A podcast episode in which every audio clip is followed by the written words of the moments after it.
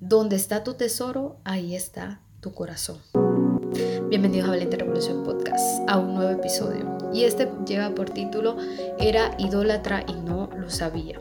¿Qué implicaciones tiene la idolatría? ¿Hasta dónde nos puede llevar seguir a alguien o seguirnos a ciegas? Porque ahí está el punto. ¿Qué es la idolatría? Deberíamos preguntarnos. La idolatría, bueno, hay varias personas que le han dado significado. En esa ocasión voy a usar una frase de Tim Keller, un teólogo de otro nivel. Un teólogo que, wow, y yo sé que uno va a decir, idolatría, soy idolatría, está citando a Tim Keller antes que la Biblia, pero es que le voy a leer la frase, por favor. Tim Keller dice que un idólatra es aquella persona que pone su esperanza en alguien más que en Cristo. Easy peasy. La idolatría es poner nuestra esperanza en alguien más que en Dios. Por eso este versículo de donde está tu tesoro, ahí está tu corazón. Aquello a lo que le dedicamos todo nuestro tiempo y que tiene toda nuestra atención, ese es nuestro principal ídolo. ¿Cómo podemos identificar entonces que somos personas idólatras? Debemos responder a la pregunta, ¿en dónde está mi esperanza? ¿Es mi esperanza, por ejemplo, mi trabajo? Ahí pongo todo mi empeño y mi dedicación. Y ojo, con esto de la idolatría no quiere decir que inmediatamente nos vamos a convertir en personas indiferentes, que van a ser irresponsables y van a empezar a decir como, no, es que yo no puedo tener eh, de ídolo mi trabajo, entonces yo voy a llegar tarde, voy a hacer como que no me importa tanto, me voy a dedicar a otras cosas. Claro que no, porque cuando nosotros tenemos a Dios en nuestro corazón, todo lo que tratamos de hacer lo hacemos como para el Señor y lo hacemos con excelencia. Pero hay un límite y hay una delgada línea que no debemos atravesar al momento de ser dedicados o ser el reflejo de Cristo a los lugares a donde Él nos lleva. Entonces, uno de nuestros ídolos principales puede ser el trabajo. Ahí debemos entonces detenernos y meditar y decir, ¿en qué medida yo estoy dedicando todo mi tiempo para esto? ¿Será que si perdiese mi trabajo hoy, prácticamente para mí se acabaría todo? Si esa pregunta, la respuesta es sí, debemos entonces darnos cuenta que ese es un ídolo. En ocasiones también, y esto es muy normal en la actualidad y no está bien, y es que tenemos como ídolo las relaciones. Y no hablo exclusivamente de las relaciones de noviazgo o matrimonio, sino también aquellas relaciones de amistad. Aun cuando sabemos que estas personas no nos hacen bien, decidimos quedarnos en ciertos lugares, porque decimos, ¿qué va a pasar de mí si no tengo amigos? Nos gusta sentirnos elegidos, por ejemplo, y decimos que al suceder eso, entonces somos parte de algo. No significa que a partir de ahora usted va a decir, bueno, ya no voy a tener amigos, voy a cerrar mi Facebook y me voy a ir a vivir en una cueva. No, no quiere decir eso. Pero en qué medida que tengamos estas personas depende nuestra felicidad y nuestra tranquilidad. Ese también puede ser un ídolo. Estabilidad económica, por ejemplo, la fama, el éxito. Algunas personas se desgastan totalmente su vida para tratar de encajar en los estándares que actualmente la sociedad, y no solo la sociedad, lastimosamente, hay estándares que no están en la palabra del Señor, que la iglesia los coloca. Y muchas personas se frustran no tratando de servir a Cristo, sino que se inclinan al activismo para ser alguien en las iglesias. Por eso tenemos tantas personas que están enamoradas de los liderazgos, de que le llamen el apóstol o el profeta de las naciones. Y, vemos cómo dejamos de reflejar a Cristo para entonces llegar a poner nuestra esperanza en el ídolo más peligroso que tenemos y que es el que pasa más desapercibido. Ninguno se atreve a decir, sí, este es un ídolo y necesito luchar contra él, sí o sí, entregarlo ante el Señor. Ese ídolo somos nosotros. Boom. Se termina el episodio, me puedo ir de acá. no, pero sí, nosotros somos nuestro peor enemigo. O sea, el Señor fue claro cuando dijo, esto, esto es todo, niégate a ti mismo, toma tu cruz y sígueme.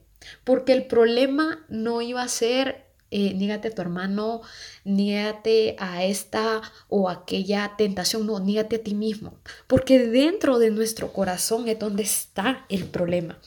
Hay en la Biblia, toda la Biblia, el, el Antiguo Testamento principalmente, nos habla del problema del ser humano con la idolatría. Desde que inició con la caída del hombre en el Edén hasta llegar al Nuevo Testamento, cuando Jesús viene a nuestro rescate, porque era imposible por nosotros mismos lograrlo, ahí nosotros podemos ver cómo el hombre constantemente se está inclinando hacia él, hacia sus capacidades, hacia buscar la manera de salvarse. ¿Cómo lo hacían en aquel momento? El pueblo de Israel constantemente estaba dando sacrificios para tratar de justificar su pecado. Y nada, nada, nada de lo que el pueblo de Israel hacía en aquel momento logró limpiarlo. Nada, nada logró que ellos por sí mismos pudieran llegar a Dios y reconciliarse con el Padre. Solamente Jesús fue capaz de limpiar nuestros pecados. Es por eso que hay una mentira muy grande que nosotros no debemos ni repetirla, ni tampoco dejarla que se entrone en nuestro corazón. Nosotros no somos nuestros propios salvadores. En ningún momento vamos a llegar a tener la suficiente fuerza, astucia o inteligencia para lograr sacarnos de cualquier agujero en el que estemos metidos. Solamente Cristo es capaz de, en primer lugar, reconciliarnos con el Padre y en segundo lugar, ir transformando nuestras vidas día con día. En muchas ocasiones, a mí me pasaba que, que trataba y, esto créanme que, que es una cosa súper interesante, porque lastimosamente hay un evangelio que nos inclina a tratar de salvarnos por medio de las obras.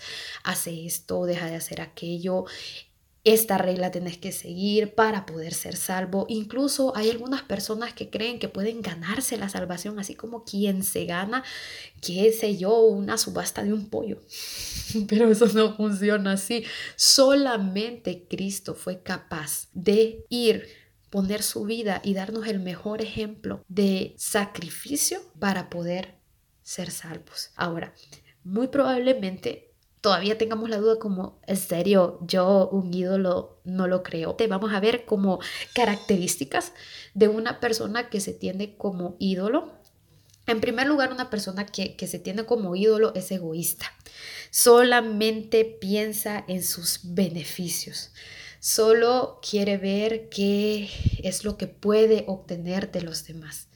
Es muy común que las personas egoístas constantemente estén pensando en sacar provecho de cada una de las situaciones. Y es ahí cuando nuestro corazón se inclina al egoísmo que nosotros podemos ver que hay un ídolo. El ídolo del que quiere estar bien por encima de los demás. El Señor nos hace un llamado.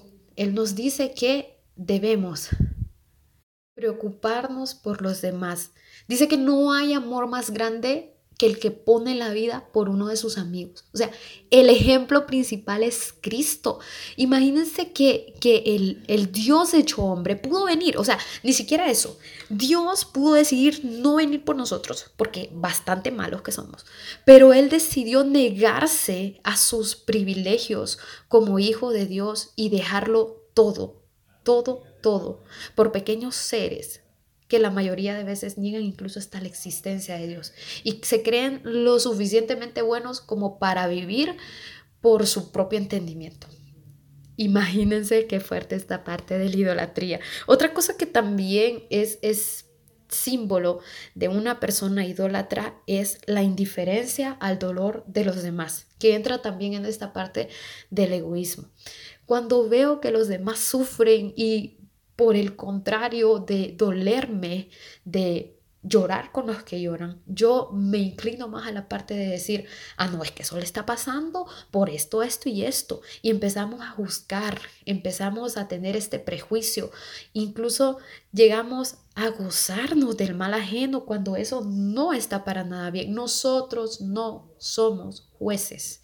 No hay nada bueno en nosotros que nos dé la capacidad de poder juzgar las acciones de los demás y todavía venimos y justificamos. Algunos incluso dicen, soy profeta y le voy a decir por qué le está pasando y también le voy a dar la cantidad de ofrenda que usted tiene que llevar al altar para que su problema se resuelva. No, no y no, no podemos, no podemos. Y la peor parte es que cuando a nosotros nos toca estar al otro lado, al lado del que es juzgado, nos ofendemos con facilidad. No podemos ser vulnerables, no aceptamos una sugerencia. Creemos que por estar años y años en la iglesia somos intocables y ya lo sabemos todo. Y esa es otra característica de una persona que se tiene como ídolo a sí mismo, alguien que se ofende fácilmente, que piensa de sí mismo más de lo que debería. La Biblia nos advierte sobre eso, sobre pensar de nosotros mejores cosas. Miren, esa es una trampa horrible y va a ser susto y medio el que nos vamos a llevar cuando nos demos cuenta que no somos tan buenos como creíamos. No debemos inclinarnos a creer cosas de nosotros mejores de las que deberíamos. ¿A qué nos lleva? ¿Cuál es el punto cúspide donde podemos decir, sí soy, sí soy mi propio ídolo, para que no se diga más? Y es el narcisismo y la vanagloria. Y sí, hasta aquí me ayudó Jehová. No, cuando, cuando nos vemos y decimos, no hay nadie mejor que yo, quizás no lo decimos literalmente, pero nos ponemos como a comparación, la idolatría compara mucho, cuando comparamos nuestra vida con respecto a la de nosotros y empezamos a decir, yo no soy tan malo como aquel, yo no hago estas cosas como aquel si las hace, ahí debemos darnos cuenta que somos nuestros ídolos y que necesitamos ser rescatados. La vanagloria de la vida, creer que este tiempo en la tierra va a ser eterno, nos hace perder de vista la realidad. Somos pecadores y necesitamos de Jesús. Y si durante todo este tiempo identificaste alguna de esas cosas y decís, están en mi vida, hay una solución, hay una salida, como la tuvo el pueblo de Israel. No había manera, ni cumpliendo toda la ley, ni haciendo todos los sacrificios que los profetas por medio